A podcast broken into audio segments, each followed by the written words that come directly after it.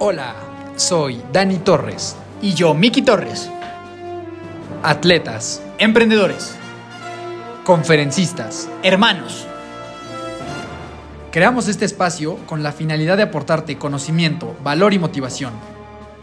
A través de las historias de personas extraordinarias y de nuestra perspectiva de vida. Bienvenido, bienvenida. Los hermanos de fuerza están aquí.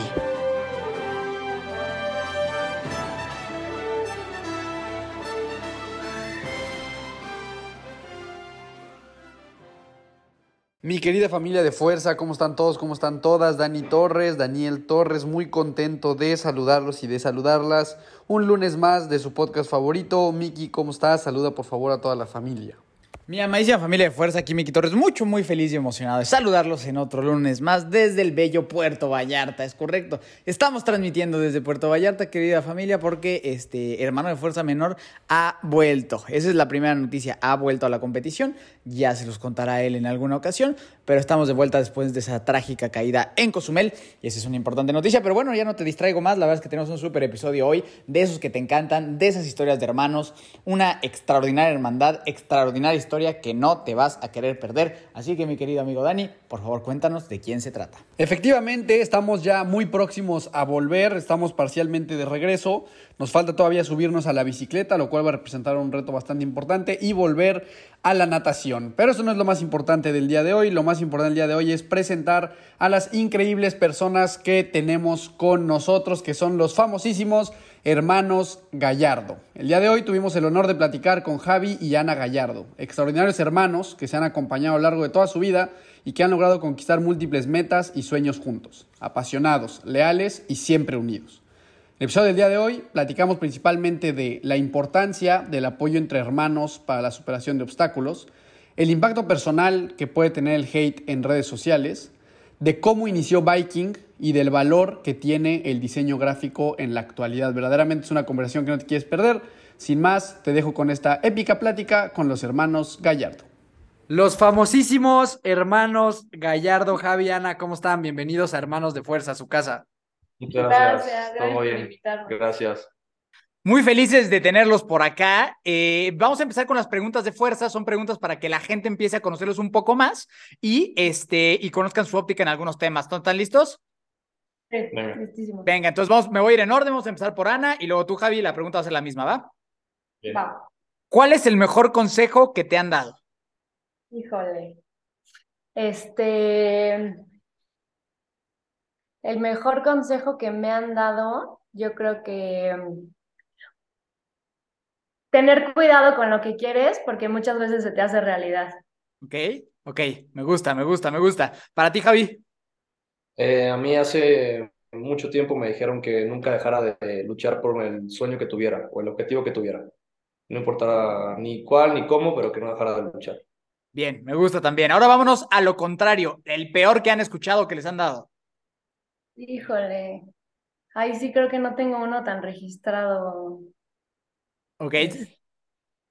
A mí, consejo, mal consejo como tal, no. Es un mal y bien al mismo tiempo. Me dijeron el famoso never quit. Ajá, que lo uso sí. en todas mis competencias, que la verdad es un consejo que me ha ayudado a, a nunca rendirme, pero al mismo tiempo es una lucha constante de a veces cuando ya uno de verdad no puede, tiene dolor o muchas cosas así, pues sigue fiel a eso y, y, y pues literal never quit, ¿no? Entonces es uno bueno y malo al mismo tiempo. Sí, creo que e- eso que dices es un tema que a mí, que a mí me encanta tocar. Yo, yo lo digo como que es una línea muy delgada entre la perseverancia y la estupidez. Y que cuando estás metido en este tipo de, de deportes y demás, la neta se hace bien difícil de identificar. Eh, y, y al final lo que termina diciéndote cuál fuiste es el resultado, ¿no? O acabas en la meta y acabas bien y sabías que era tu mente la que te estaba contando estas historias, o acabas todo lesionado y en el hospital, este, y, y valiendo un poco, un poco gorro por una mala decisión, ¿no? Entonces, lo, lo comparto completamente. Así es. ¿Hay alguno que se te ocurrió, Ana, o lo pasamos? Híjole, lo pasamos. Déjame pensar, si se me ocurre alguno, los interrumpo y les digo, pero no, ahorita no me acuerdo de ninguno. Comer carne no sería uno malo. Sí, ¿no? De- Deberías de comer carne porque te va a hacer daño. Bien, ahí está.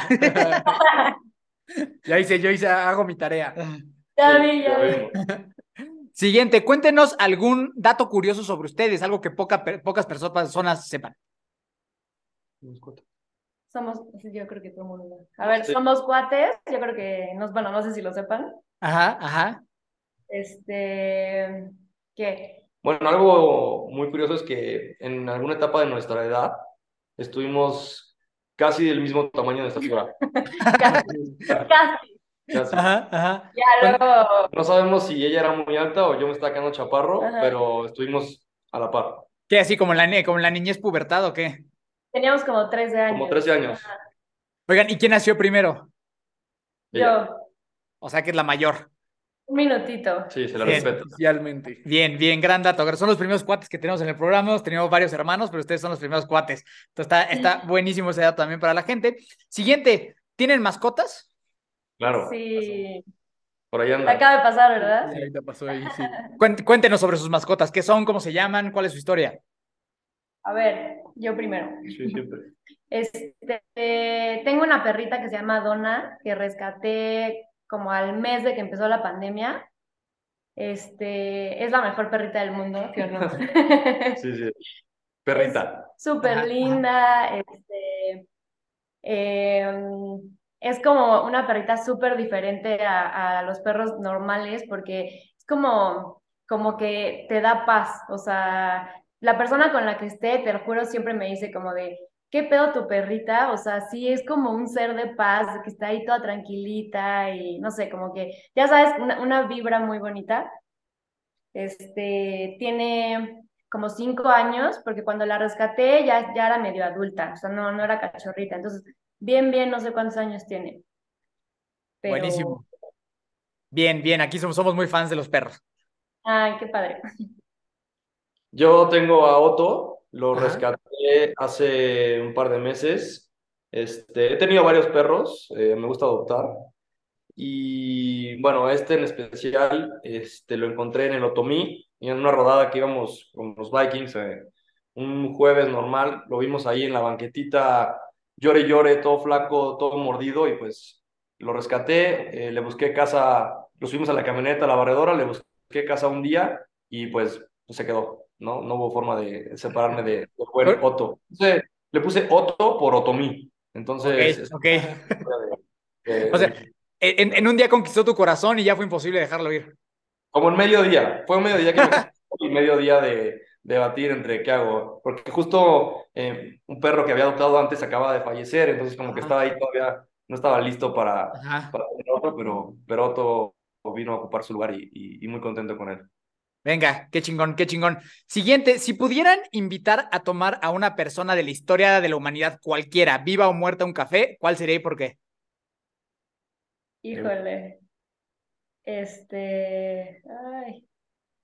Tú sí seguro tienes muchísimos. No, no, no, tengo que pensar muchísimo. Eh, una persona de. Ay. ¿Quién sería? Sigue pensando que yo también sigo pensando. quien sea, vivo a, muerto. A, quien, ustedes quieran. Si tienen dos, pues dos. Híjole. ¿A quién invitaría? Tú, no sé, a lo mejor alguien, tu favorito, artista favorito, de, no sé, Gaudí, no sé, algo así. Mm. Sí, literal, Literal, hemos tenido respuestas desde a mi abuelito, que falleció hace poco, hasta a Adolf Hitler. O sea, hemos tenido de todo aquí. Entonces, cualquier cosa que les ocurra. Sí.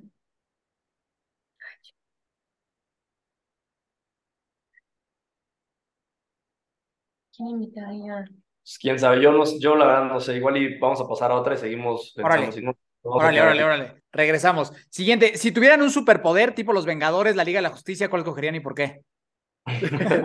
la siguiente también. Yo volar, o sea, siempre, o sea, me ha fascinado, o sea, me fascinaría volar y sueño muchas veces que voy volando, o sea, sí es como 100% lo que yo elegiría.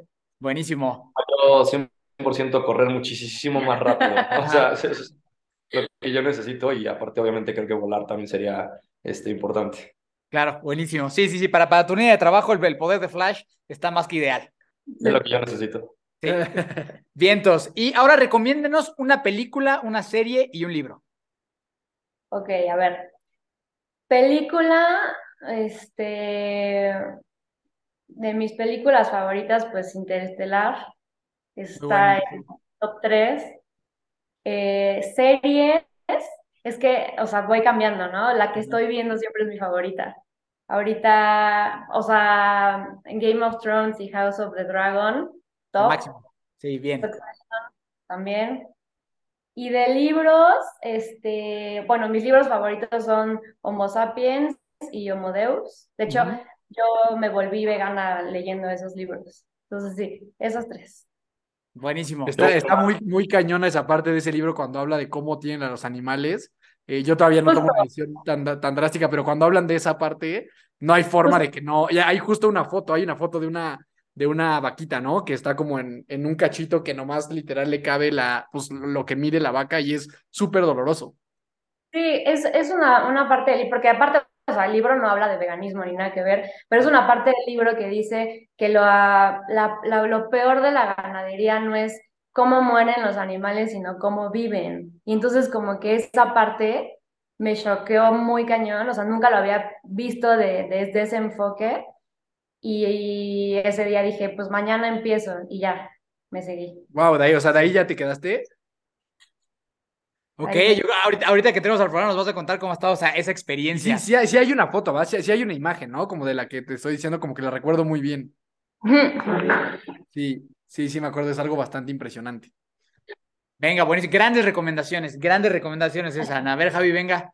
Yo me voy a ver más a lo comercial y no, es, no sé si son porque, mm, porque me gustaron mucho, son muy buenas, o por el momento en el que yo estaba pasando que las viví y me ayudaron. Es la película es la de Gladiador que es eh, fan y favorita. Eh, serie, yo creo que DC SOS es de las que más me gustan. Sí. Estoy ahí viéndola. Y libro, es un libro que leí hace muchos años, que igual fue un momento clave en mi vida, que se llama Pursuit of Happiness, del Dalai Lama, que es, creo que, de los pocos libros que he leído, o sea, contento y completos, pero es de lo que, lo que puedo recomendar. Buenísimas, o sea, las, a las tres son grandes, las seis fueron grandes recomendaciones que aplican para todo tipo de público, entonces bien, bien, me gustaron las recomendaciones. ¿Regresamos al café o se pierden la oportunidad? Ah. ¿Al qué? Ah, ¿Al café? Ah, vámonos, a lo que Vámonos. Venga, pues bueno, esas fueron las preguntas de fuerza. Eh, vamos a entrar así de lleno a la historia. Sí, a mí me interesa muchísimo que nos cuenten pues cómo fueron creciendo, cómo es la, cómo fue su infancia y demás, cómo se llevaban, siempre se llevaban bien y todo esto. Pero antes de eso les quiero preguntar algo muy particular. Eh, mi hermano el, año pasado hizo, hizo el Ironman de Cozumel, era su primer Ironman y mi hermano hay, hay una historia detrás de por qué hizo esto relacionado a, a temas de alcoholismo y demás que representaba mucho eh, para él y pues yo que lo he acompañado durante todo este camino, también para mí era algo muy significativo, ¿no?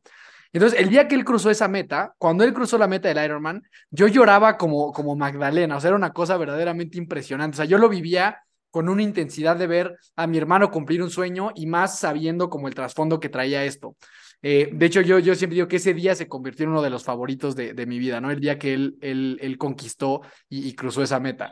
Entonces, me interesa mucho saber ustedes cómo vive cada uno eh, los logros del otro, porque creo que es algo bien interesante. Yo creo que desafortunadamente existen muchas familias y muchos hermanos donde existe un poquito de envidia a través de, los logros que va teniendo cada uno, pero definitivamente me da la impresión de que no es su caso. Entonces me interesa que me cuenten cómo tú, Ana, y cómo tú, Javi, viven esos, e, esos logros de, de cada uno, cómo es esa emoción de ver que tú estás a lo mejor en las gradas y ves a tu hermano o a tu hermana eh, viendo conseguir algo que sabes que para esa persona representa algo muy, muy grande. ¿Cómo es esa experiencia para ustedes? Pues a ver, um, a ver, nosotros somos cuates, entonces pues desde que tenemos memoria, pues hemos eh, estado juntos en la escuela, en las fiestas, en los santos, o sea, siempre los mismos amigos, los, o sea, todos juntos. Entonces creo que esa parte nos unió mucho porque, pues no sé, o sea, si en la escuela yo veía que se iba a pelear, ahí me metía, ¿no? O si él, alguien, algún niño me molestaba, pues él iba y me defendía. Entonces como que siento que crecimos, este, siempre buscando dónde está el otro y si tiene algún problema y cómo ayudarle, ¿no? o sea, como que creo que esa parte, o sea, eso es lo que al final forjó que ahorita, pues, nos apoyemos y estemos tan, tan juntos, porque claro, como decías hace rato, este, pues sí tengo amigos que, pues no es que se lleven mal con sus hermanos, pero por supuesto que no se llevan tan bien y se ven tanto como, como nosotros dos. Mira, la verdad, o sea, como, como todos los hermanos en, este, en esta vida, tenemos nuestros días buenos y nuestros días malos. Por suerte han sido más los días buenos, ¿no? Y el apoyo que yo he tenido con mi hermana ha sido algo que no he tenido ni he encontrado con nadie, digo, a lo mejor con mis papás de, de, más chiquitos, ¿no? Pero, pero hoy en día, ahorita que decías de que a lo mejor mi hermana está en las gradas viendo, este, eh, viéndome a mí conquistar mi objetivo, es, este, no, no, no es para nada es así, al contrario, yo he conquistado mis objetivos gracias a ella, porque ha estado ahí en todos los eventos en los que he participado. O sea, mi hermana no es, no, no ha sido un apoyo que va, se sienta y me ve pasar y, y, eso, ¿no? O sea, mi hermana está eh, corriendo conmigo, está en la bici, busca el mejor spot para tomarme una foto, darme un Red Bull, pasarme el agua, darme la comida, a ver si necesito algo. Como que siempre, siempre está como que muy al pendiente de todo. Y eso a mí me ha hecho que pues al final eh, pueda terminar los eventos eh, hasta pasando por las peores cosas, ¿no? hay una historia muy buena que igual llegaremos allá en otras preguntas de Cozumel el año pasado, que si no hubiera sido por ella no, hubiera acabado, 100% no hubiera acabado, ¿no? O por ejemplo en Patagon Man, este, si ella no hubiera tenido la habilidad que tuvo para um, estar ahí cada que yo necesitaba, eh, pues abasto, hidratación, etcétera, tampoco hubiera acabado porque hubo mucha gente que no pudo acabar por temas de su support crew que no se puso las pilas, ¿no? Entonces, creo que el apoyo que yo he tenido de mi hermana, al menos en los últimos 10 años hablando de triatlón, ha sido eh, una pieza clave y muy importante para que yo pueda estar en donde estoy hoy. A ver, cuéntanos, ya que te arrancaste esa de Cozumel, platíquenos cómo estuvo esa. En, Cozumel, eh, voy a platicar yo una parte y tú terminas. En Cozumel, este, digo, como ustedes vieron, fue un día de lluvias, etcétera, etcétera. Yo tuve la mala suerte de que ponché en un tramo de la bici y tuve que eh, pues esperar mecánico, cambiar llantas, eh, volver a rodar, volver a ponchar, ya no tenía refacción, entonces se me hizo muy fácil eh, correr a transición con la bici los últimos, no sé si eran 6 o 7 kilómetros, ¿no? El caso es que me destruí los pies, ¿no? Tenía cortadas por todos lados. Entonces empecé a correr y obviamente las cortadas chiquitas que tenía se fueron haciendo más grandes, más ampollas. Entonces, pues bueno, para, el kilómetro 25 más o menos le dije a mi hermana, ya no, no, no voy a acabar porque no puedo ni siquiera eh, mantenerme parado porque me dolía mucho eh, las plantas de los pies, ¿no? Entonces mi hermana me dijo de que no, no, no, tranquilo, este, vete a dar la vuelta, que era eh, 7, 14, 21, era el retorno donde está la meta, y te veo aquí en, no sé, faltaban 4 o 5 kilómetros. Entonces caminé esa parte, la volví a ver, y, ya me estaba esperando ella con, con unas cótex, unas toallas femeninas. Entonces, bueno, ya sí que se va con esa parte.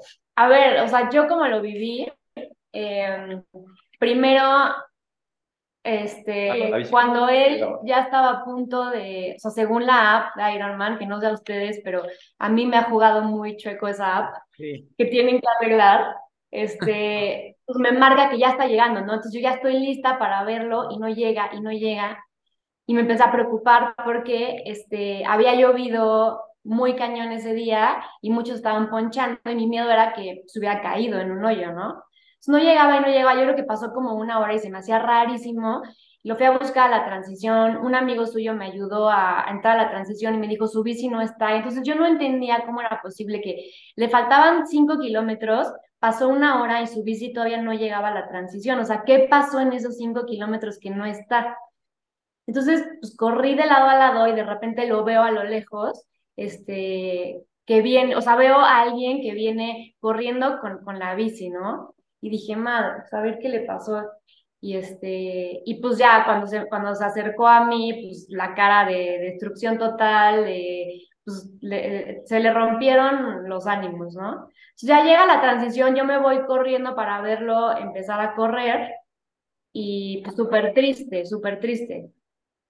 Y ya, pasaron, no sé, 20, 25 kilómetros de que ya iba en el maratón y eh, pues lo veo pasar y me dice, ya me va a salir, no aguanto los pies. Y yo, no mames, o sea, para mí la preparación para un Ironman, o sea, no puedes salirte, o sea, lo tienes que terminar como sea, o sea, gateando, pero lo tienes que terminar. Ahí entra lo de never quit, ¿no? Que no sabes. Sí, sí, sí, sí, sí, sí. Sí, sí, si no, si es bueno, si es malo. Sí, o sea, porque a ver, es un viaje, eh, cuesta muchísimo dinero, o sea, y todo, ¿no? O sea, la preparación a mí se me hace algo muy cañón y, y, y, no terminarlo, sobre todo cuando ya solo le faltaban 15 kilómetros con tú.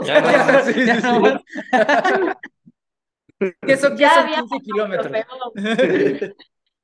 Que es una hora más. Este, y entonces yo estaba, siempre me metí al grupo de, de, de los Viking como para estarles dando updates, ¿no? Y entonces estoy platicando con una amiga suya y yo y le digo, güey, es que ¿qué le compro? O sea, porque Curitas mm, se la va a poner y en 10 metros se le va a zafar, o sea, no va, no va a jalar. Fui a la farmacia, no encontré nada y entré al Oxxo y vi unas Cotex y dije, y le escribí a su amiga y le dije, ¿crees que se empute si se las compro? Y me dice, no, no, no, vas. Entonces ya las compré, en un restaurante entré y pedí un Durex que me lo regalaron y eso es como un milagro porque en Cozumel nadie te regala nada, entonces, pero me regalaron un Durex, entonces ya llegó, se quitaron, se quitó los tenis, le envolví los pies con las Cotex y con el Durex, se puso los tenis y ya se siguió corriendo y, y pues al final ya, o sea, sí pudo terminar. Qué gran Y es mi historia. mejor, mi mejor maratón en Ironman. O sea, ha sido la, la mejor que, la mejor vez que he corrido en un, en un Ironman con todo y las cótex amarradas en los pies. No, No, ahí pues está ya ese, ese es el tip. Yo Ahí creo que ya todos, sí. todos antes de correr vamos a ponernos Seguro unos que cótex. sí, ¿eh? Sí, sí, sí, sí, sí. Eso Ya la próxima vez, o sea, ahora que fuimos al Ironman de Barcelona, este, mi mamá un día antes del, de- del, del evento compró unas Cotex y le dije, no, ma, no va a pasar, o sea, no las, comp- las compró por si acaso. Ya, ya vamos a ir siempre cargando unas Cotex. Es- Está buenísima esta historia y me encanta porque creo que eso es al final tener un hermano. O sea, creo que esa es la historia que puede resumir lo que significa eh, tener un hermano, tener una hermana, ¿no? Yo creo que, que al final de, de eso se trata, de, de esos momentos de, de estrés y de, y de complejidad, que es donde se amorza la flota. Entonces, ahora sí, Sí, que, que, que, igual, o sea, nada más brevemente contar, yo con el mismo Ironman, mi Javi, ya la última vuelta estaba muerto de hambre, ya no me entraban los pinches geles, ya no quería nada, y justo vi a mi carnal y dije, güey, consígueme unas pinches papas amarillas, güey, quiero unas papas sabritas, ¿no? Y, y, y literal fue cuestión en lo que me di la vuelta así, ya sabes, enfrente de la mega, y ya estaba el güey con unas papas sabritas ahí, o sea, que no sé ni de dónde salieron ni cómo lo hizo, pero ahí estaba ya con unas papas sabritas, ¿no? Entonces, sí, o sea, 100% lo que dices. No, y como porra, la verdad es que, o sea, es, es- igual y ahorita él, o sea, mi hermano te puede decir que cuando me dijo, ya me voy a salir, y, y que yo le dije, date la vuelta y, y ahorita veo qué hago, pues a lo mejor puedes decir, fueron 5 kilómetros, para mí fueron 30 segundos. O sea, Es que son muy rápidos, la verdad. Son las que No, son muy rápidas.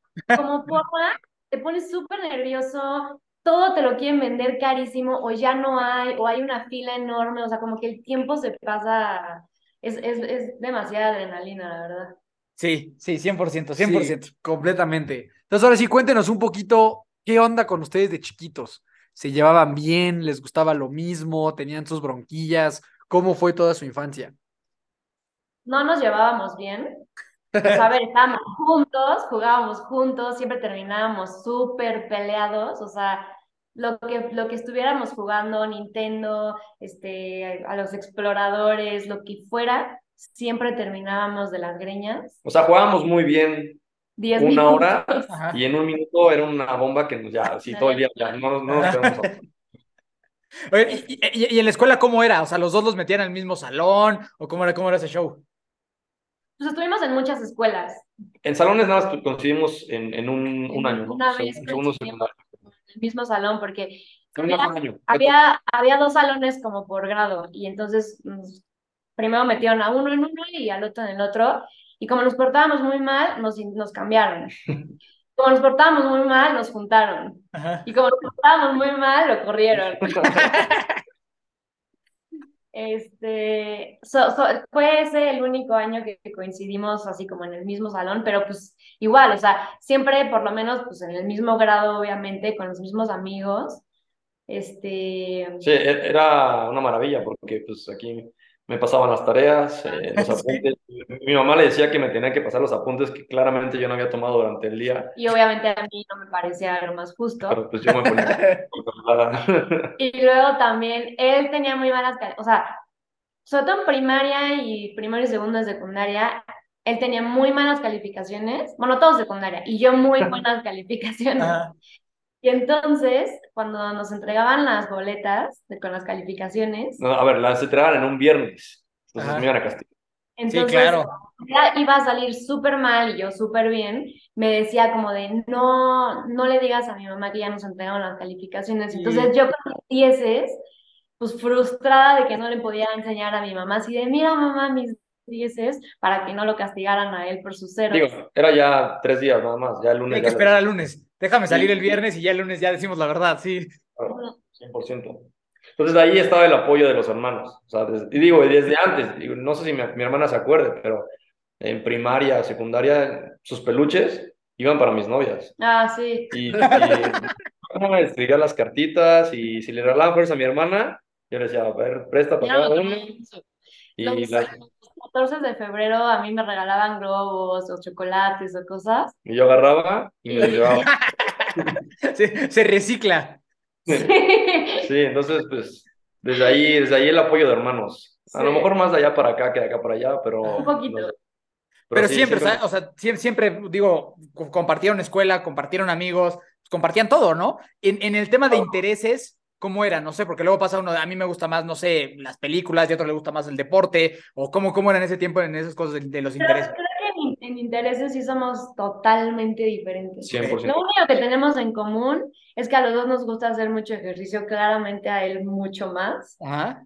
Eh, pero de intereses, sí, no, o sea, a mí me gusta cocinar, estudié diseño, me encanta el diseño de interiores gráficos, las películas, y él es más como... Sí, yo soy más como de ejercicio, de salir, de estar en la calle, estar fuera, no, no tanto, este, de- películas también, pero a mí me gustan otro tipo de películas. de Ah, que sí, nunca a mi la que a mí me gusta, a él no le gusta y al revés. Y está Deli, que a ella le encanta cocinar, porque pues yo como delicioso también. a veces. Ajá. Oye, bueno, más ¿no? Y, y justo ahorita mencionaban lo de los osos del 14 de febrero. ¿Cómo funcionaba ese tema con, la rela- con, con, con, con las parejas, no? O sea, ¿eras tú celosa con Javi y al revés o, o todo chido? O sea, yo creo que los dos llegamos a ser celosos cuando tuvimos parejas, este, pues, malas, ¿no? O sea, tóxicas.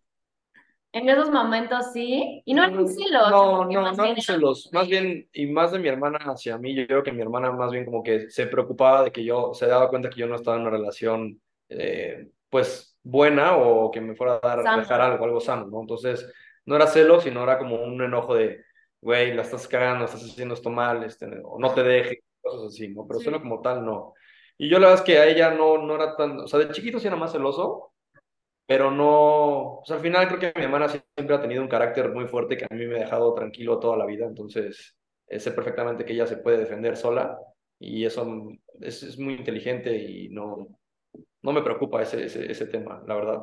Bien, bien. Y con, con todo este tema ahorita de las calificaciones y demás, ¿hubo algún momento en el que experimentaran cierto nivel de competencia o siempre fue una onda un poquito más colaborativa? No, Nunca nunca. hemos tenido competencia en nada. En calificaciones no había manera. Sí, o sea, rápido, o sea, rápido asumiste el segundo puesto. Sí, lo Sí, intentaba, sí, lo no, no. intentaba. Yo ya sabía que ella era la inteligente y la aplicada en la escuela y pues ahí me tocaba pues copiarle lo más que pudiera.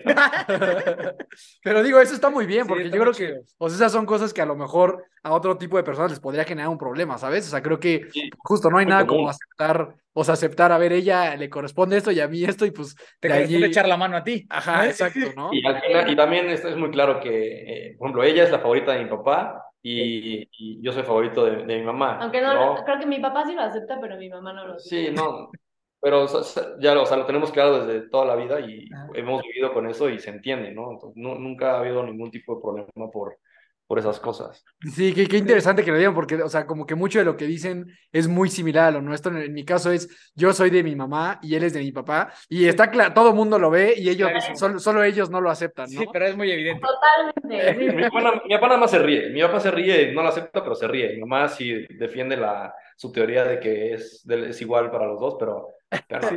Tenemos una foto ahorita de, del Ironman de Barcelona en donde nos estamos abrazando los tres ya que terminó y mi mamá está viéndolo y se le salen los ojos de amor y este No la culpo, la verdad es que no, no la culpo. y me muero de la risa con ella y le digo no mames, o sea ya no pasa nada, acéptalo, mira. Todo bien, todo bien, no, hay- no, no, no hay nada que, que perdonar, ¿no? Sí, sí, sí, yo creo que para la gente que tiene hermanos, eh, nos, nos podemos dar cuenta de eso, esos este mensajes para los papás, nos damos cuenta, los amamos, no hay bronca, pero, pero nos damos cuenta. Sí, es así. sí, sí lo sabemos y está bien, Sí, ¿no? O está sea, bien, no, está bien. no, no, no, hay, no, hay por qué, no hay por qué ocultarlo. Oigan, y hay, eh, yo esto, esto siempre que, que lo platicamos con, con hermanos es un tema que siempre toco. Eh, ¿Ustedes identifican cuáles han sido esos puntos? Porque ahorita nos comentaban que han tenido como intereses distintos, ¿no? Pero yo lo que he visto en hermanos que tienen como relaciones, a lo mejor como la mía, la de mi hermano y la de ustedes, es que siempre hay dos, tres cositas que hace que siempre vuelvan como a una gran convivencia. ¿Sabes? Yo siempre pongo el ejemplo de que conmigo y con mi hermano, mucho, ahorita ya compartimos mucho tema del deporte y demás, pero la mayoría de nuestros años, él estaba siempre en el desmadre y demás, y yo siempre clavado en el deporte. Pero algo que siempre nos unía era el sentido del humor. Siempre nos hemos reído de las mismas tonterías. Entonces, a pesar de que él estuviera en un mundo completamente distinto, el regresar ahí siempre hacía que pudiéramos tener una gran convivencia. En su caso, tienen algo así, algo, algo identificado, que digan, es que esto siempre, independientemente de los intereses, la neta nos unía cañón. Tengo, tengo un, un muy buen amigo con el que estudié que nos dice los hermanos dinamita, porque cuando agarramos la fiesta juntos, o sea, Ajá. somos dinamita. Entonces creo que ese es uno de los puntos en los que sí coincidimos en, Cuando nos encontramos en la fiesta. ajá, en echar desmadre juntos, eh, echamos buen desmadre juntos, ¿no? Creo que ese es el, el, el más claro. O sea, como la forma de divertirse juntos. Sí. Sí, está chido, está chido, me gusta. Sí, me acuerdo en, en aquellos tiempos también cuando nos encontramos en alguna fiesta tú y yo, era como una pinche locura así multiplicada por mil. Sí, creo que ese es un punto en el que sí nos andamos a la par. O Bien. Buenísimo. Síganos contando un poquito. Ahorita ya hablamos de esta parte como de primaria, secundaria y demás.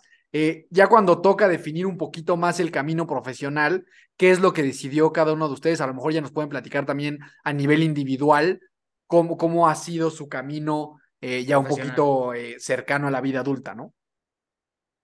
Yo creo que, bueno, hablando igual esto del tema de los hermanos, eh, creo que un punto muy importante que a nosotros nos unió muchísimo es que mi hermana decidió eh, a mitad de su carrera dejarla aquí y terminarla en, en Barcelona. Y fueron tres años en los que yo no tuve a mi hermana cerca más que pues, en temporada de vacaciones, una o dos semanas y, y ya, ¿no? Pero ese, ese tiempo que ella estuvo fuera, que yo no la tenía tan cerca ni para platicar, ni para apoyar, ni, ni convivir y eso, creo que fue ahí fue donde marcó ¿no? la unión que teníamos, ¿no? Porque el extrañar tanto cuando regresó fue cuando creo que hicimos mucho, mucho, este, ¿cómo se dice? Sus bonds, ajá, exacto. Ajá, ajá, como un, más, un bonding más fuerte. más Sí. bonding, exacto, ¿no? Entonces el hecho de que ella tomara esa decisión de, de irse a pues, hacer su carrera allá y estudiar fuera, pues ayudó a que fortaleciéramos todavía más nuestra hermandad. ¿no? ¿Y tú por, y por qué decidiste irte para allá, Ana? ¿Qué estabas estudiando y por qué, por qué buscaste irte para allá? Estaba estudiando arquitectura en la Náhuac. Este, no sé si alguno de ustedes estudió en la Náhuac, pero ¿no? No, pero, pero conocemos un montón de gente que ha estudiado en la náhuac. Pues para nada me hice clic nunca con esa universidad, nunca. Tuve dos años y medio, o la verdad es que tampoco era que me salía al, al semestre, sí iba a la mitad de la carrera y pues sí la pasaba muy mal, no, no me gustaba nada, nada, nada, este, nada de la universidad. Y me fui de vacaciones a Barcelona con mis amigas, con mis mejores amigas, cuando teníamos como 20, 21 años. Y me encantó Barcelona, entonces regresé a México y le dije a mis papás, please, o sea, necesito irme para allá, este, aquí la neta no la estoy pasando nada bien. Y ya, me dijeron que sí, me inscribí en la escuela y como a los 8 o 10 meses ya estaba allá. Oye, Pero, pero ¿fue continuar con arquitectura o cambiaste? No, me cambié a diseño gráfico. Ah, ok, ok. Y ya, ya, si te encantó, ¿cómo estuvo esa experiencia? Padrísimo. La verdad, o sea, tenía amigos mexicanos allá, entonces, este, pues como que siempre tuve gente cercana, eh, pero de repente sí, pues te sientes un poquito solo, ¿no? La verdad es que la diferencia de horario, sobre todo, era lo que más me costaba, porque cuando yo estaba allá y de repente extrañaba a alguien o le preguntaba algo a mi mamá o a mi hermano, eh, pues no era hora de que ellos me pudieran contestar. Entonces siempre el, el tema del horario fue, fue muy complicado para mí. ujú. Extrañé mucho, me la pasé muy bien, o sea, la verdad no lo, no, no lo niego, estuvo increíble, ha sido la mejor experiencia de mi vida. Este, pero cuando terminé la carrera, ya me quería regresar a México. O sea, como que ya, ya fue suficiente, ahora sí ya extraño mucho México. Y luego llegué a México y a los tres meses ya estaba otra vez hasta la madre de México y ya me quería regresar a Barcelona. Pero nunca estuvo en tus planes como me, me voy a quedar en Barcelona. No, nunca. O sea, mi plan siempre fue ir a estudiar la carrera y regresar. Vientos. ¿Y tú, mi Javi, qué escogiste? ¿Qué estudiaste? ¿Qué hiciste mientras tu hermana estaba por allá? Pues no, yo desde antes, yo terminé la prepa y me inscribí a una, pues como escuela, no es universidad, es una escuela de aviación en Ah, Estados Unidos, de aviación. Eh, mi papá y mi abuelo fueron pilotos, entonces pues era como seguir con el ah, con el legado. legado de la aviación. Entonces me fui a Estados Unidos, estudié la carrera allá, regresé a México y estuve pues, haciendo trámites para revalidar la licencia y ese rollo. Entonces justo regresé en, una- en un muy mal momento, que fue 2010, que fue la quiebra mexicana, que a mí, pues, o sea, como estudiante, pues me pasó a fregar porque pues, no, no hubo trabajo en, en muchísimo tiempo, ¿no? Estuvimos como dos años sin, sin, sin oportunidad de volar. Y yo me esperé y la dejé. La verdad es que dije, bueno, tengo que hacer algo más en lo que se resuelve esto. Entonces me metí a la náhuac, estudié negocios, aviación de negocios, en una carrera en las tardes.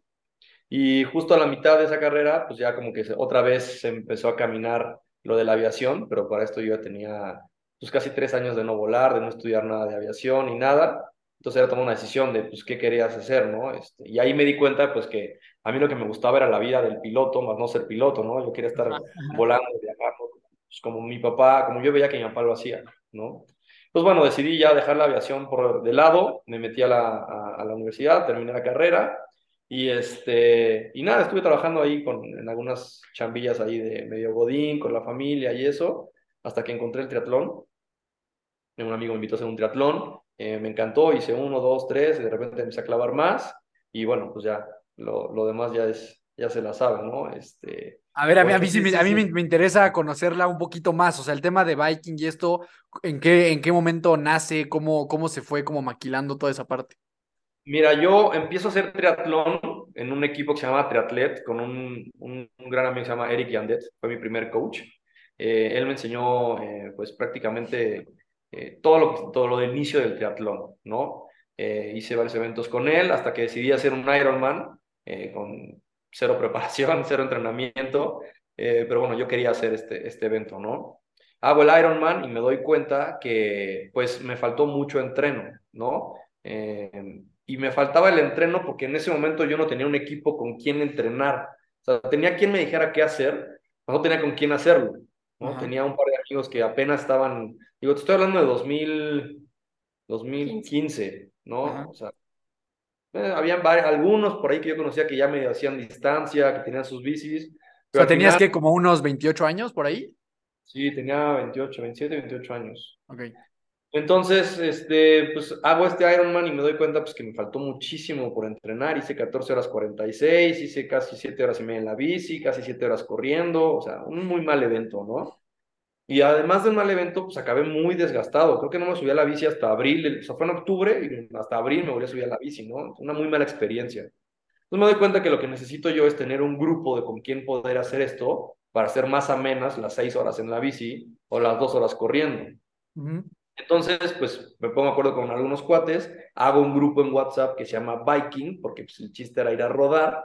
Ujú. Entonces les dije, a ver, aquí somos 10 pelados que andamos en bici, eh, porfa, el que tenga un plan, póngalo aquí y vemos quién va. Ya de repente alguien ponía, ah, pues yo mañana voy a Teques, ¿alguien jala? Pues sí voy, y rodamos tres horas. Y entonces así, empezó a avanzar el tema de las rodadas, ya era una rodada por fin de semana en un grupo de WhatsApp, nada estructurado, ni, mucho menos. Y de repente, pues ya sabes que, oye, ¿puedo invitar a un amigo? Y sí, oye, puede venir una amiga, y puede esto, y puede el otro. Y yo ahí, como yo era el creador del grupo de WhatsApp, a mí era el que le preguntaban, oye, ¿puede venir? Oye, ¿puedo ir? Oye, ¿cuánto es? ¿Y cuánto dura? ¿Y qué tan difícil? Entonces yo empezaba ahí medio a mediar, a ver, pues tú sí puedes venir porque ya has rodado. Si tú nunca has rodado esta ruta, mejor no, porque vamos a ir a tal lado y la carretera y. Entonces ahí empecé a ver como que pues, ya se me están dando las habilidades de, pues, de medio coachar y eso, ¿no? Y en eso, pues yo entro en un proceso en el que pues no me gustaba trabajar, no me gustaba estar, este, no sabía ni qué hacer, ni qué quería. Y una amiga con la que sigo entrenando hoy en día, este, la invita a una rodada y me dice, oye, pues es que, ¿por qué no mejor? No es cierto, fuimos a un triatlón, eh, la vi ahí en el triatlón, no le fue tan bien y me dijo que, pues, que no había entrenado muy bien, que por qué no yo la ayudaba. Ah, sí, pues obvio, pues yo feliz, ¿no? De ayudar a, a, a, a mi amiga y este, a Monse. Entonces, eh, estoy entrenando con ella y me dice, oye, ¿por qué no me entrenas tú y me ayudas tú a hacer mi siguiente triatlón? Y dije, pues, bueno, o sea, tienes que correr, tienes que nadar, tienes que hacer esto. Y así empezó Viking porque entonces ella le decía a su amiga y luego ella a su hermana y así se empezó a correr la voz y de repente de un día para otro pues ya era el coach Javi, ¿no? Dije, puta, pues ¿qué hago? No? Pues, entonces, a ver, pues certifícate, tómate unos cursillos ahí, empieza a ver cómo, cómo crecer esto y de 2000, esto fue en mayo de 2017, ¿no? Entonces en noviembre de 2017 yo ya creo otro grupo que se llama Viking, con 10 personas, y les dije, ahora sí, esta es la estructura, vamos a entrenar, van a ser los días presenciales, los fines de semana, uniformes, ta, ta, ta, ta, ta, ta. y bueno, hoy ya somos este, 140 atletas en, en Viking, en mundiales y en Ironman y, y en eso, ¿no? Puta, qué chingona historia, güey. La verdad, yo no, yo no sabía que, que había sido un inicio, pues, tómalo como quieras, ¿no? Tan de destino, tan de, de que te tocaba, ¿no, güey? O sea, no fue algo como que tú tan... eh, estar en el momento que tenía que estar, con las personas que tenía que estar, para que me ayudaran y me empujaran a tomar la decisión, porque para mí, la verdad es que no fue nada fácil tomar esta decisión, porque, pues, a ver, eh, mi familia obviamente tenía, no tenía la expectativa de mi hijo es entrenador, ¿no? O sea, mi papá veía a su hijo piloto como él, ¿no? Capitán del avión, ya sabes. Mi mamá como que siempre me apoyaba, pero al final como que decía, híjole, pues no sé si le vaya a ir bien, si va a poder vivir bien, porque obviamente pues a mí me gusta vivir bien, ¿no? Entonces para mí sí fue muy difícil tomar esa decisión y ese camino de irme por el coaching en lugar de, de algo como más seguro o más estable, porque empezaba de cero, 100% de cero. Entonces, eh, fue, fue un batallar conmigo mismo de estoy haciendo las cosas bien o no, y eso me duró a lo mejor dos años, ¿no? De no saber si estaba bien, si no estaba bien, si seguir, si no seguir, si hacer esto y algo más, o dedicarme nada más a esto, ¿no? Entonces, pues sí, creo que fue un, un, tema de destino y de, de rodearme con las personas indicadas para que me impulsaran y me apoyaran a seguir con este, con este sueño. Justo eso te iba a preguntar, porque yo creo que eh, y tal cual te iba a preguntar lo que dijiste, yo creo que este tema de ser coach en México está visto como, ah, pues no, no, no es alguien tan, tan cool, ¿sabes? O sea, como que, ah, pues es, es coach. Y justamente creo que el tema de las expectativas que tú decías está muy cañón. Entonces me interesa mucho saber en qué momento tomas la decisión, ¿sabes? De decir, pues este es el camino y este es lo que yo quiero. Y pues sí, ni, ni modo la imagen de, de aviador y ni modo el tema de la carrera en la náhuatl. La verdad es que es algo que requiere bastante valor. Eh, entonces, sí. ¿cómo, ¿cómo fue ese, ese momento?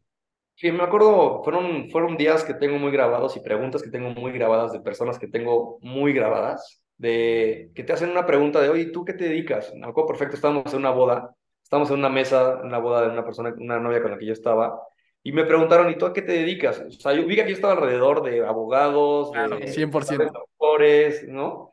¿Y tú a qué te dedicas? Y yo dije, soy coach. Y la, el silencio en la mesa fue, o sea, me lo recuerdo perfecto, ¿no? Fue como, ¿sabes? sí, sí, sí, tal y, cual. Y fue como, puta, ¿sabes? Esas, ese tipo de cosas como que dices, híjole, si siete personas hicieron esa cara, a lo mejor más alrededor no la están haciendo, ¿no? Y luego otra que tengo muy grabada es este, un, un ex suegro con el que tuve también lo mismo. Oye, ¿a qué te dedicas? Y yo dije, no, pues soy coach. Y me dijo, bueno, a ver, platícame qué haces en un día. Y yo, no, pues me despierto, voy a entrenar a mis atletas y pues, y ya.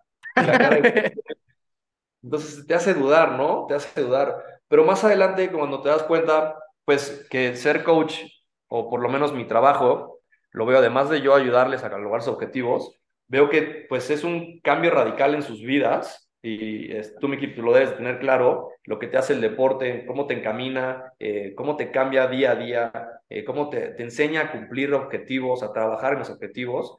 Y aunque sea un coaching deportivo, es un coaching que te deja algo para tu día a día en la vida, en tu pareja, en tu trabajo, en tu universidad, en todo, ¿no? O sea, te da una disciplina el deporte que pues solamente los que lo hacen eh, tan constante lo entienden, ¿no?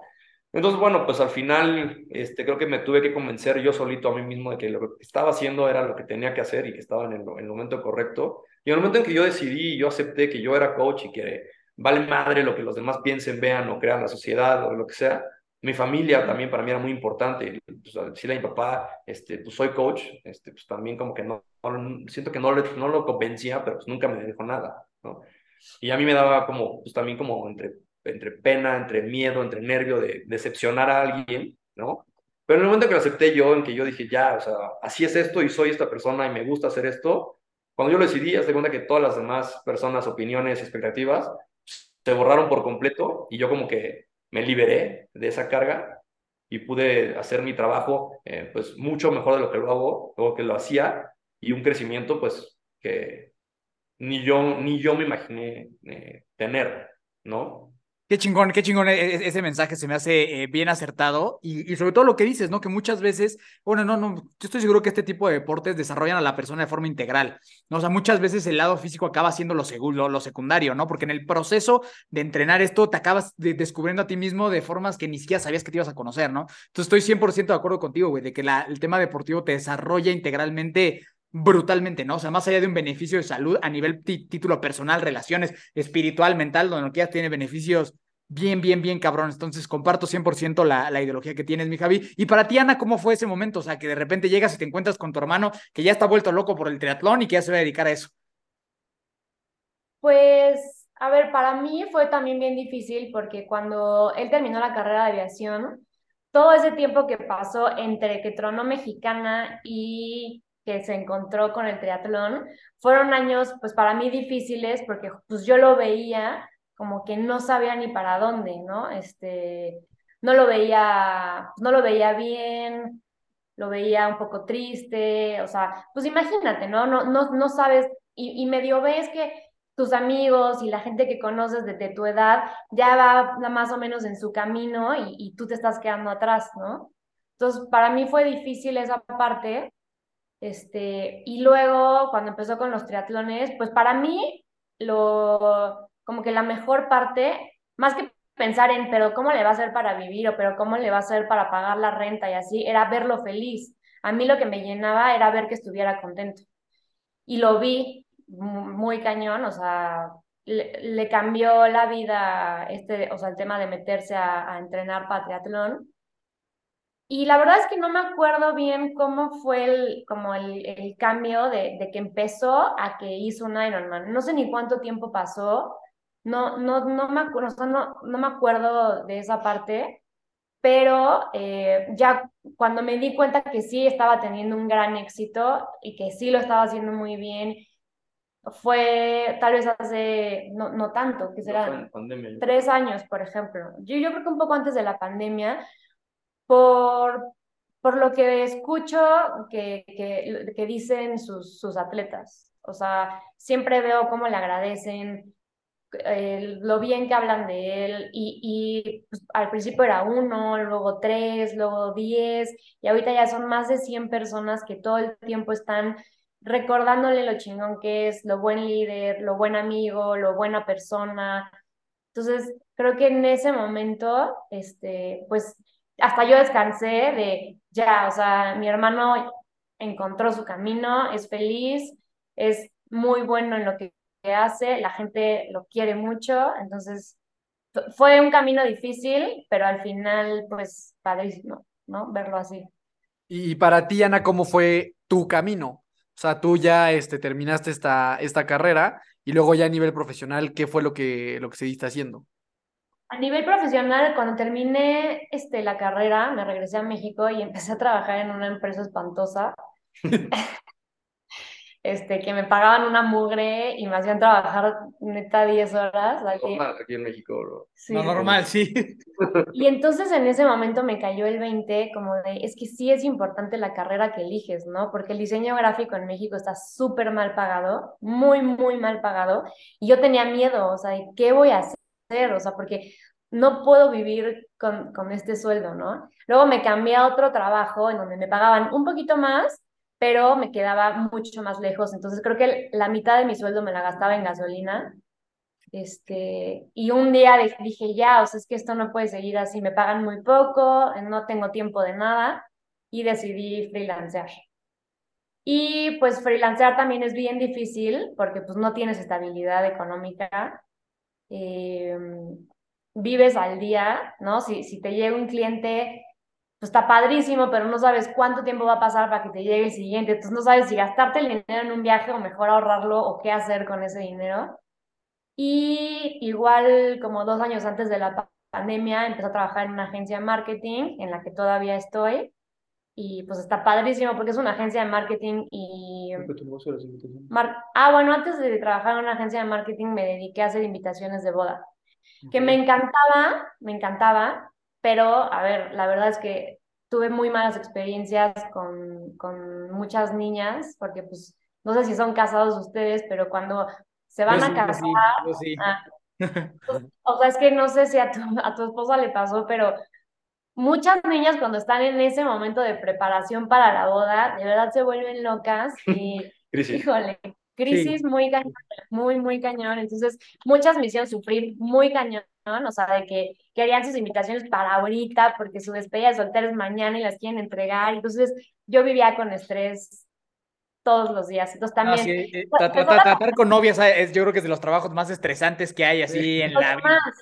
Sí, y la verdad es que yo no tengo esa personalidad, ¿no? La personalidad de la wedding planner que a todo le dice que sí, yo no tengo esa personalidad, entonces me costaba mucho trabajo. Entonces, con eso duré, yo creo que como, ah, bueno, tuve una oficina en Polanco, este, que me embargaron a los tres meses porque el güey al que yo le pagaba la renta no pagaba la renta y me embargaron y me sacaron todas las cosas y perdí todo. Y después de eso, este, empezó la pandemia y dije, ya. Ah, porque cuando empezó la pandemia yo ya estaba en la agencia de marketing, entonces estaba dobleteando entre la agencia de marketing y mis invitaciones, entonces menos tiempo, más estrés, dije, ya, adiós a las invitaciones. Y pues ahorita sigo, estoy como directora de arte en, de, en la agencia y pues muy feliz, la verdad, este, obviamente también tiene sus, sus partes malas y mucho estrés a veces de clientes, pero, pero pues muy contenta.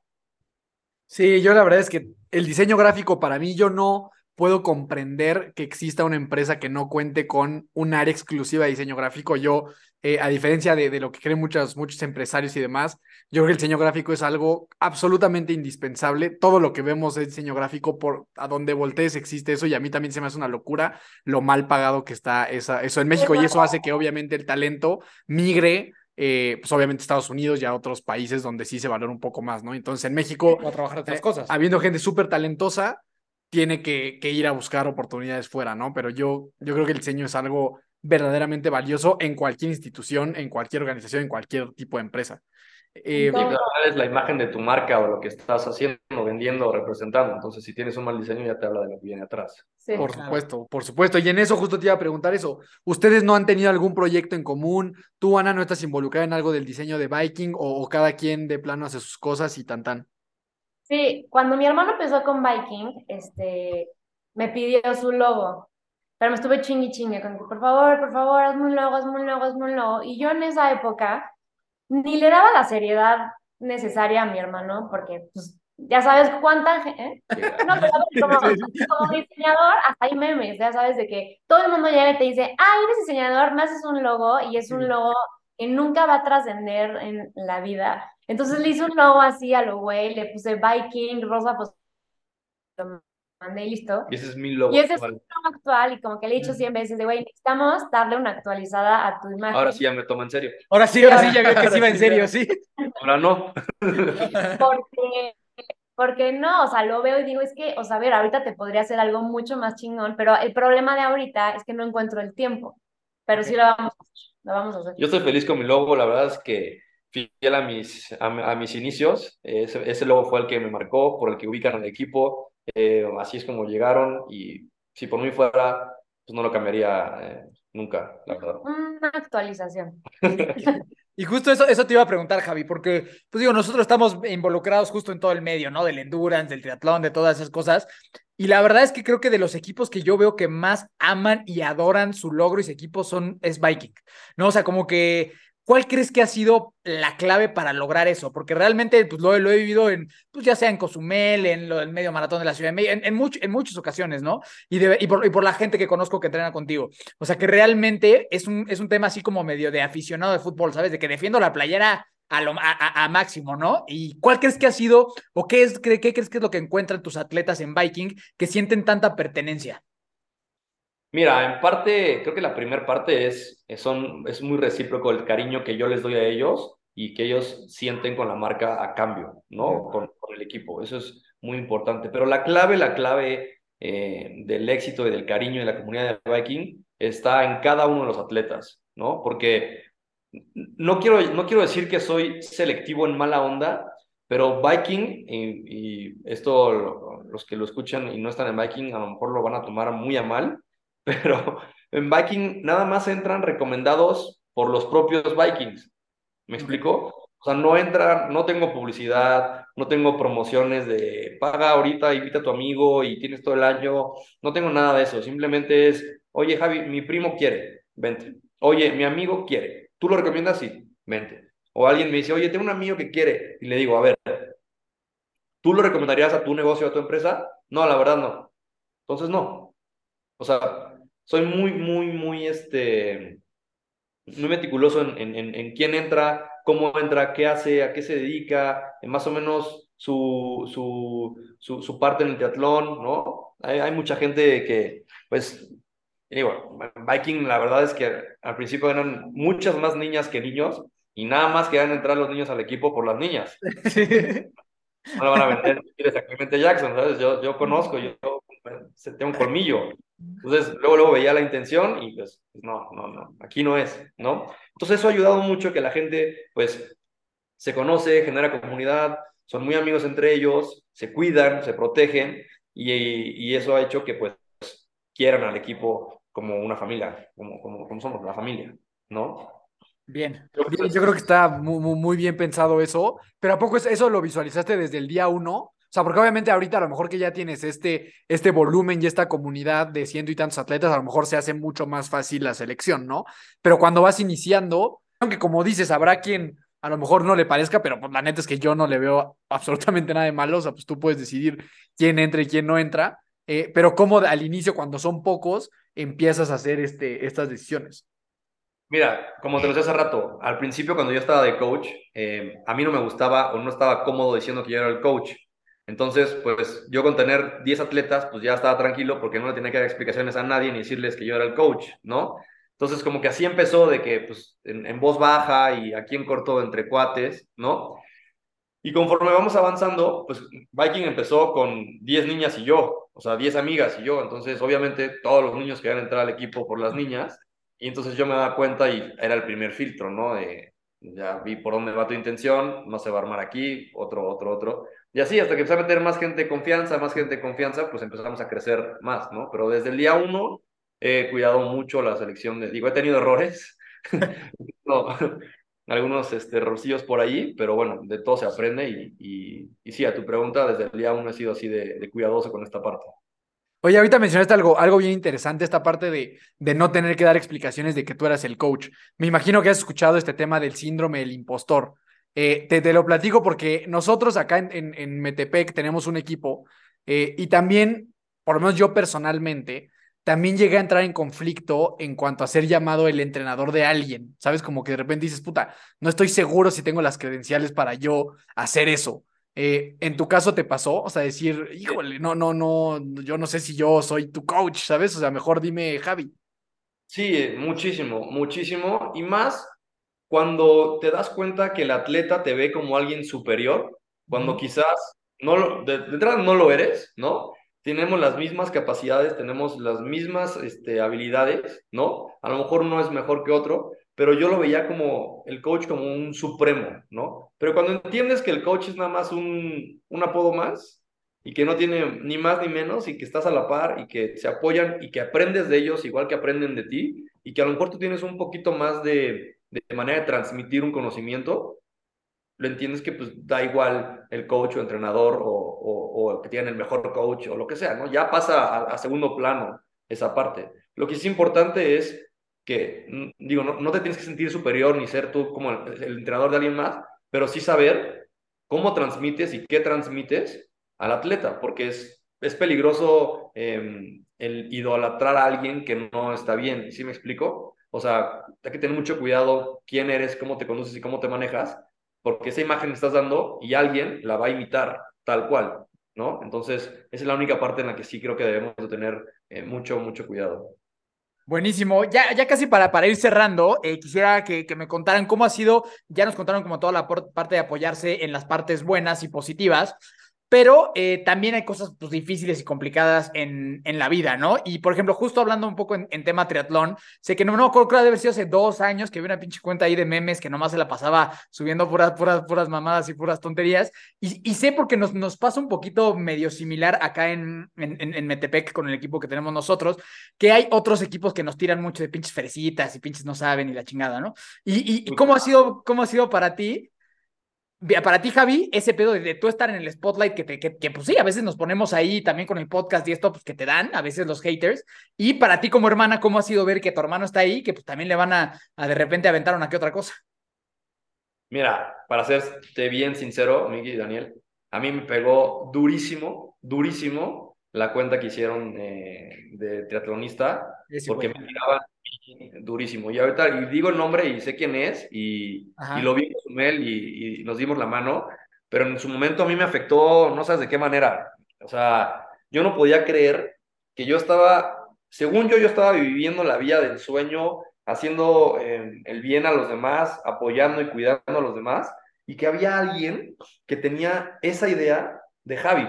Me explicó, entonces yo no, no, no comprendía el, güey, o sea, pero ¿por qué? Ya después cuando te enteras quién es y te das un poquito de idea de lo que viene detrás y lo que pasó y eso, quieres intentar entender el por qué te tiraron y eso. Y bueno, al final nunca lo voy a, a este, aceptar, pero bueno, al final pues es gente que en su momento tuvo esa crisis, esos momentos, y te lo digo sinceramente, de no haber sido por el apoyo de mi hermana, yo creo que fácilmente hubiera terminado mi carrera de entrenador en, en esa época. Fácil. O sea, a mí sí me afectó sí, pues como... bastante. Sí, porque aparte sí medio se ensañó, güey. O sea, sí era un tema así medio, medio, Era muy personal, era muy personal, aunque no lo quisiera él ver así. Fue muy personal, fue muy directo. Tocó fibras muy, muy delicadas eh, de mí, que él lo tocó sin saber, sin conocerme, sin saber de por qué estaba yo haciendo las cosas que estaba haciendo en ese momento. Y, y te digo, o sea, sí pasé momentos muy, muy, muy duros que no ha sido por, por, por, por mi hermana, por su, por su apoyo y sus consejos, no, no sé si, si hubiéramos continuado con, con este tema del coaching. Puta, qué cabrón. A ver, ahora cuéntanos, Ana, cómo fue para ti. Este, a ver, para mí, cuando mi hermano me enseñaba los comentarios que hacía este güey, primero lo quería asesinar. O sea, lo primero era, lo, lo voy a matar. O sea, que me lo pongan enfrente ahorita porque lo voy a matar. Carlos, Obviamente. si nos escuchas, ya pasó, ya te perdonamos, ¿eh? ya todo bien. Te, te perdono, mi hermano, yo todavía no.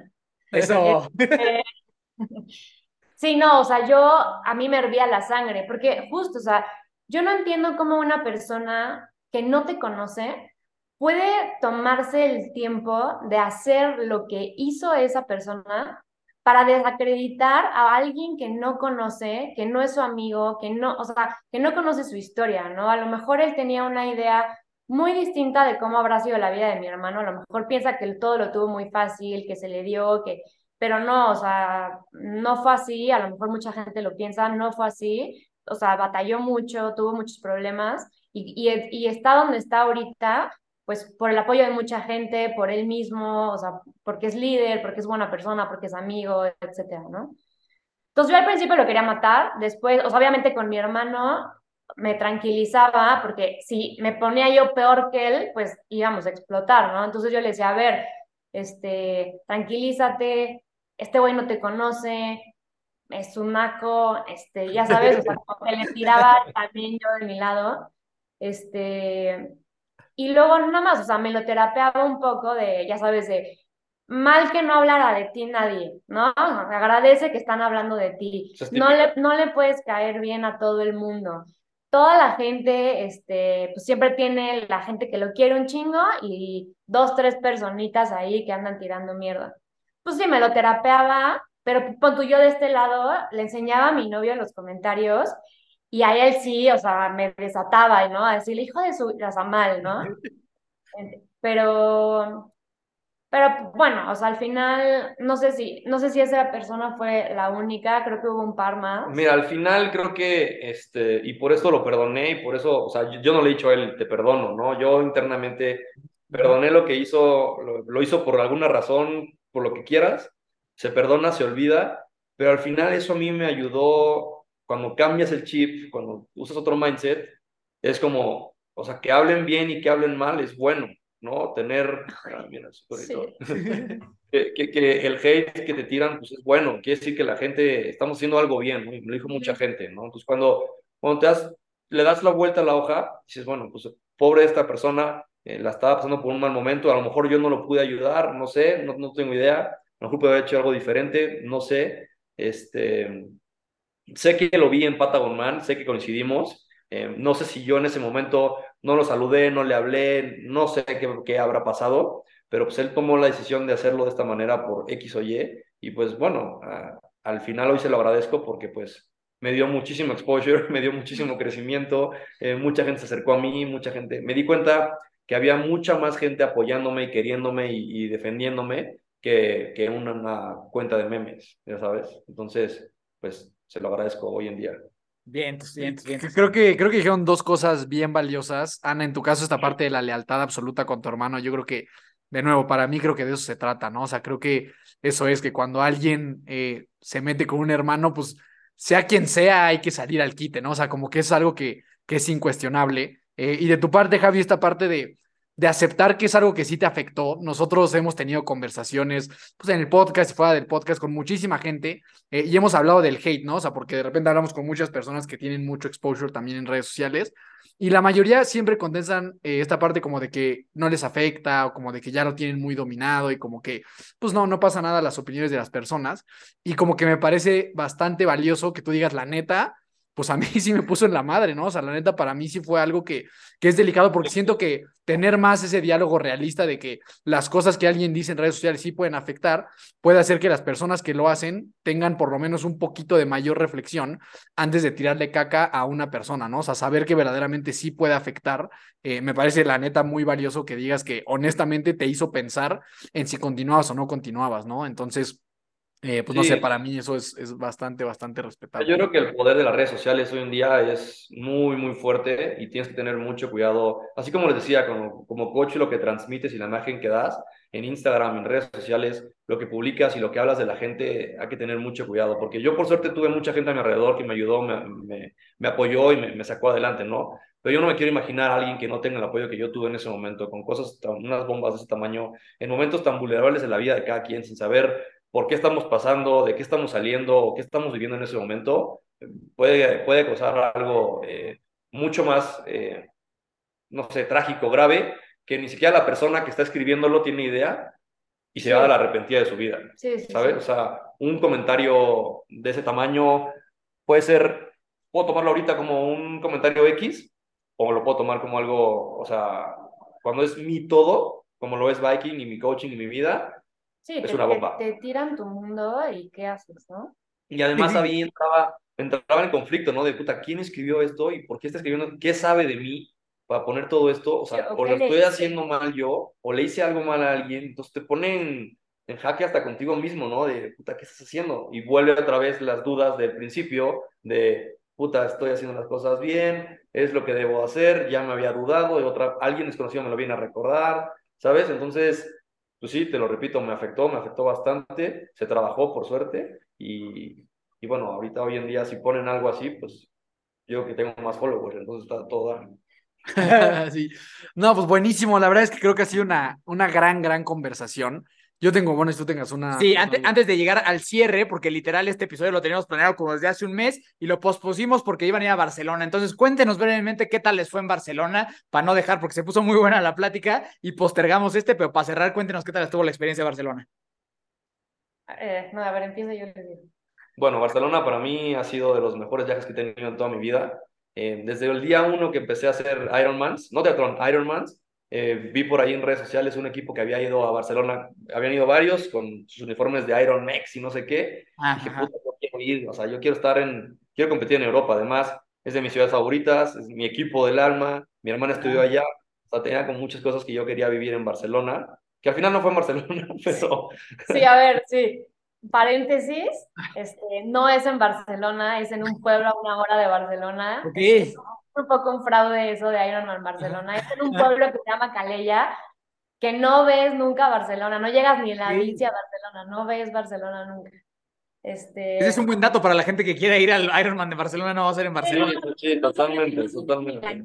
Corres, corres en arena casi más de medio maratón, o sea, Ok. La verdad, yo creo que la organización estuvo padrísimo. O sí, sea, tiene muy buena organización. en comparación con los que Bueno, yo es que hemos, hemos competido en México, ah, en México, no son malos, pero no tienen el show que, que, que nos Sí, no. pusieron a nosotros en, en Barcelona. para nada. Ujú. Pero bueno, regresando al tema, fue una, muy gran, una gran experiencia. Tuvimos ahí oportunidad de hacer un viajecillo antes ahí por Girona, que está precioso. Mi hermana estaba feliz. Este, el evento, como dijo mi hermana, increíble. Fueron muchos atletas míos, fue mucha familia de mis atletas. Este, Llegó mi mamá. de llegó mi sorpresa. mamá de sorpresa, que eso fue la cereza del pastel. Ya con eso, ya lo que saliera al día siguiente en el Ironman, Chido. dos horas, 11 horas, 12 horas, lo que fuera, ya, o sea, era segundo plano, ¿no? Ya tenía yo, eh, estaba donde quería estar, con quien quería estar y todo lo demás, pues ya era ganancia. ¿no? Y para ti, Ana, también fue un eventazo. Padrísimo. O sea, la verdad, a ver, para mí todos los Ironmans, todo el mundo me dice, pero es que ¿cómo aguantas? Pero es que está cañón, 10, 11 horas, porque a ver, desde que te despiertas hasta que te vas a dormir, Sí, sí, sí, pues es una unas 14, 15, 16 horas, ¿no? Pe- Pero de competencia fueron 11, ¿eh? No, no. Sí, no. Este, yo los disfruto muchísimo, o sea, me encanta. Cada que llevo ocho I- Ironmans contigo, Siete. siete Ironmans ya de porra. Cada vez me pongo menos nerviosa, cada vez todo pasa más tranquilo, Cada vez hago más rápido también puedes decir. ajá, cada vez lo hace más rápido. Sí. Y aparte, pues en esta ocasión, varios eh, del equipo que habían ido a Berlín, pues Estuvo bueno. estuvieron, estuvieron ahí de porra, entonces pues la pasamos padrísimo. Yo la verdad es que casi siempre voy o con mi mamá o con mi novio o sola. Pero esta vez eh, íbamos como muy buena banda, entonces pues hubo chelas ahí mientras estos güeyes corrían. Entonces, pues la pasamos súper bien, estuvo muy, muy divertido. Y pues ya, eventazo, la pasamos increíble. O sea, a todos los Ironmans que has hecho, Javi, a todos tú has ido, Ana. Al único que no fui fue al primero, porque yo estaba de viaje. A todos los demás he ido. Aquí, bueno, o sea, aquí en México creo que han sido cinco, uno en Chile y uno, pues este que acaba de pasar en Barcelona. Y justo, ¿no? El de Chile, tú tenías una, una posición más allá de solo ser porra, ¿no? O sea, tengo entendido que en el Patagon Man tú eres la encargada de hasta de a cierto kilómetro tú darle las cosas a Javi para que pueda seguir, ¿no? Todo el tiempo, todo el tiempo. Desde que sales de la natación, tiene que, tienes que estar ahí eh, con tu toalla o cobija para... En Chile es muy diferente porque no es un circuito, sino que vas de un punto a otro otro, punto. sí. Entonces, pues en ningún momento hay como ya las gradas de porra o gente afuera de un restaurante, o sea, nunca hay absolutamente nada. Tú tienes que ir manejando, este medio, o sea, bueno, súper al pendiente de por dónde crees que está, ya lo pasaste, no lo pasaste, estacionate, seguro ahorita va a necesitar esto, entonces tenlo listo. Y así, 180 kilómetros, o sea, creo que llegas casi a Argentina, o sea, como que cruzas todo Chile hasta casi llegar a Argentina. Y luego, pues el- en el maratón, como es trail, ahí, ahí sí no lo ves hasta el kilómetro 30, entonces igual, pues llegar ya con la eso bueno. bandera y con... Esa es buena, esa es buena, ¿eh? Fíjate que hab- hablando del support crew, eh, yo le dije, en, el- en la junta previa nos dijeron que eran 30 kilómetros de trail y 12 sin trail, ¿ok? Entonces, en el kilómetro dos- 30 podíamos ver a nuestro support crew y teníamos nosotros la opción de que corriera con nosotros el cierre o vernos ahí y ya se regresan en coche, ¿no? Entonces yo, pues mentalmente dije, yo voy a correr 30 kilómetros y los últimos 12 voy a, o sea, morir en la raya porque es, es este, perdón, voy a trotar 30 kilómetros en el trail y los últimos 12 a tope porque es cemento, me voy a Ah. poner mis, mis Vaporfly, ¿no? Y a volar. Entonces, de repente llego al 30, veo a mi hermana, me quito mis tenis, a mi hermana... Es que para esto nosotros, o sea, yo como support crew tenía que llegar a la meta, en la meta nos subíamos a unas camionetas que nos llevaban al kilómetro 30, o sea, entonces nosotros hacíamos el recorrido pero al revés. Ah, ya sabías cómo iba a estar. Entonces yo ya, o sea, yo ya había pasado por donde mi hermano iba a pasar. Y entonces yo por dentro sí pensaba, yo esto no lo siento como pavimento, o sea, esto sigue siendo trail, pero por algo este güey quiere cambiarse los tenis, entonces no le voy a decir nada y le voy a dar sus tenis y que se los cambie. Entonces yo llego de kilómetro 30 de estar en un trail con 2100 de elevación, montaña, roca, arena, ta, ta, ta, ta, ta, ta, pensando en 12 kilómetros como paseo de la reforma, ¿no? Ajá, ajá. Perfectamente pavimentado y hasta de bajada. Ajá. Yo, mi hermana me da mi bandera, me da mis tenis y empiezo a correr y sigo corriendo y dije, ah, cabrón, y él, me equivoqué. ¿Dónde está el está el cemento? Pues nunca llegó. La única diferencia es que era plano, pero no era cemento. Sí, o sea, era piedras. la misma tierra, las mismas piedras y yo con mis Vaporfly. Todos inestables ahí, me imagino, ¿no? Hasta las orejas me estaban doliendo. Y mi hermana me pasa en la camioneta Yo iba ya en la camioneta, o sea, porque ya le doy, sus- le doy sus cosas, me vuelvo a subir a la camioneta para irme a la meta y ya, bueno, correr con él 200 metros y cruzar la meta, ¿no? Y en el, cuando vamos en la camioneta, mi hermano va corriendo enfrente de, de nosotros y un señor dice, híjole, como de pobre güey, ve nada más los tenis con los que va corriendo. Me quería morir, o sea, me quería morir. Dije, no, me va a yo matar. en mi mente decía, porque yo veía que los coches que iban a ver a sus competidores a kilómetro 30, pues venían votando, y entonces yo decía, estos son los que vienen para acá. Entonces yo decía, mi hermana pasó por aquí. O sea, ¿cómo mi hermana no me dijo que no había pasado? Entonces, ya te imaginarás mis 12 kilómetros, última parte, ya llevaba casi 12 horas ahí, eh, yo estaba, estaba muy cansado, obviamente, ya no tenía hidratación ni nada, porque obviamente me quité todo para cerrar mis 12 kilómetros como Paseo de la Reforma en Chile. Y decía, puta, entonces, lo primero que le dije a mi hermana cuando la vi es, le dije, "Güey, no me pudiste decir que no había... Que no era, que no era cemento. Sí. Pero a ver, quitando ese error, todo lo demás Ah, no fue error, no fue lo error, hice mal. Sí, perfecto. No, yo lo he dicho muchas veces cuando la, la- la gente me dice, puta, es que cómo hiciste Patagon Man. Y yo les digo, les digo, les juro, les juro, les juro que Patagon Man está más fácil que Cozumel. Pero ¿por qué digo esto? Porque tuve el apoyo cuando yo lo quise, porque mi hermana tuvo la habilidad de, no, o sea, mucha gente rodaba, se iba en la camioneta y se paraban en el kilómetro 50 hasta que pasara el atleta.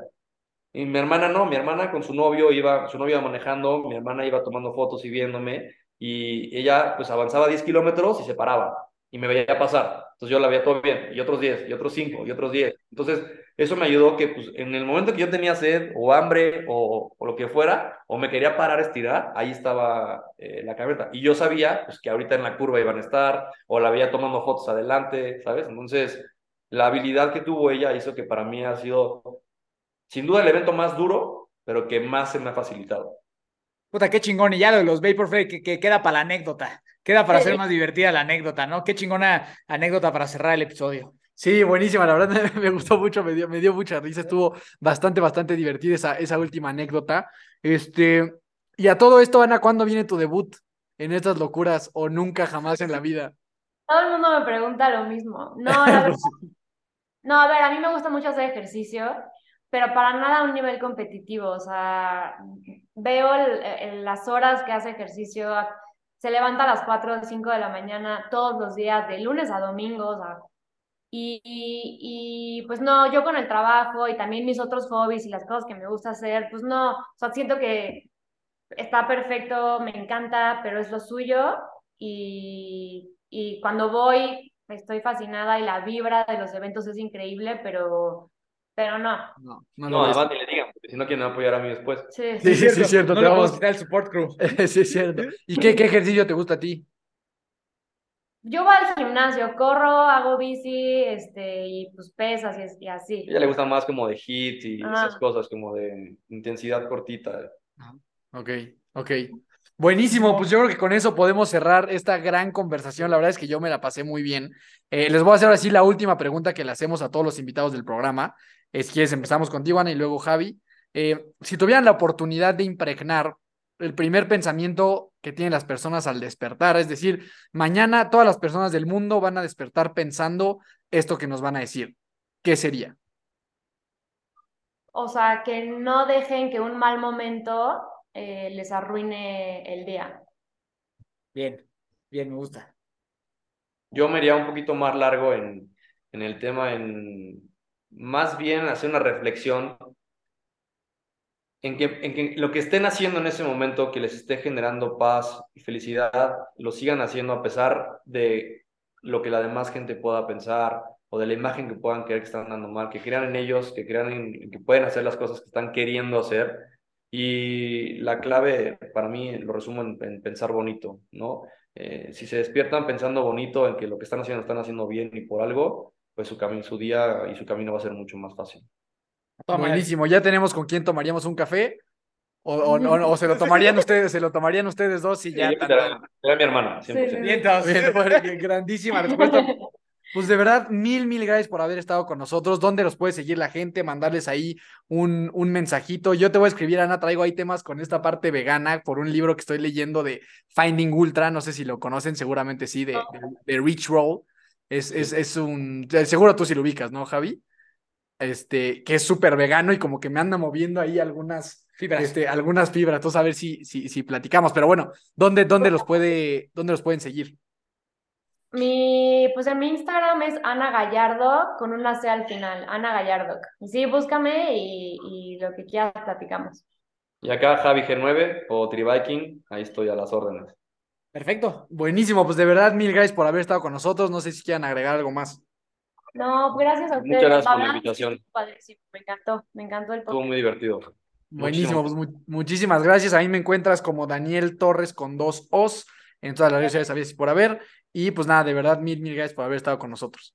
Gracias a ustedes. Les mandamos un abrazote, esperamos vernos pronto. Digo, estamos muy cerca del día que quieran venir aquí a Toluca, hacer algo en el Nevado, tráiganse a los Vikings. Digo, acá está el buen Alex Betanzos, que también es de acá, que sé que entrena allá con, con, contigo. Entonces, cuando quieran, acá tienen su casa y si no, al revés, nos llevamos a los hermanos de fuerza un día allá con ustedes.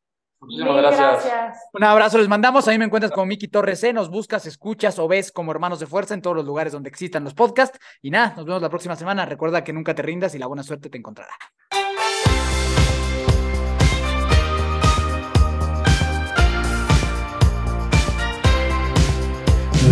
na na na na na na. Hey hey hey. Adiós.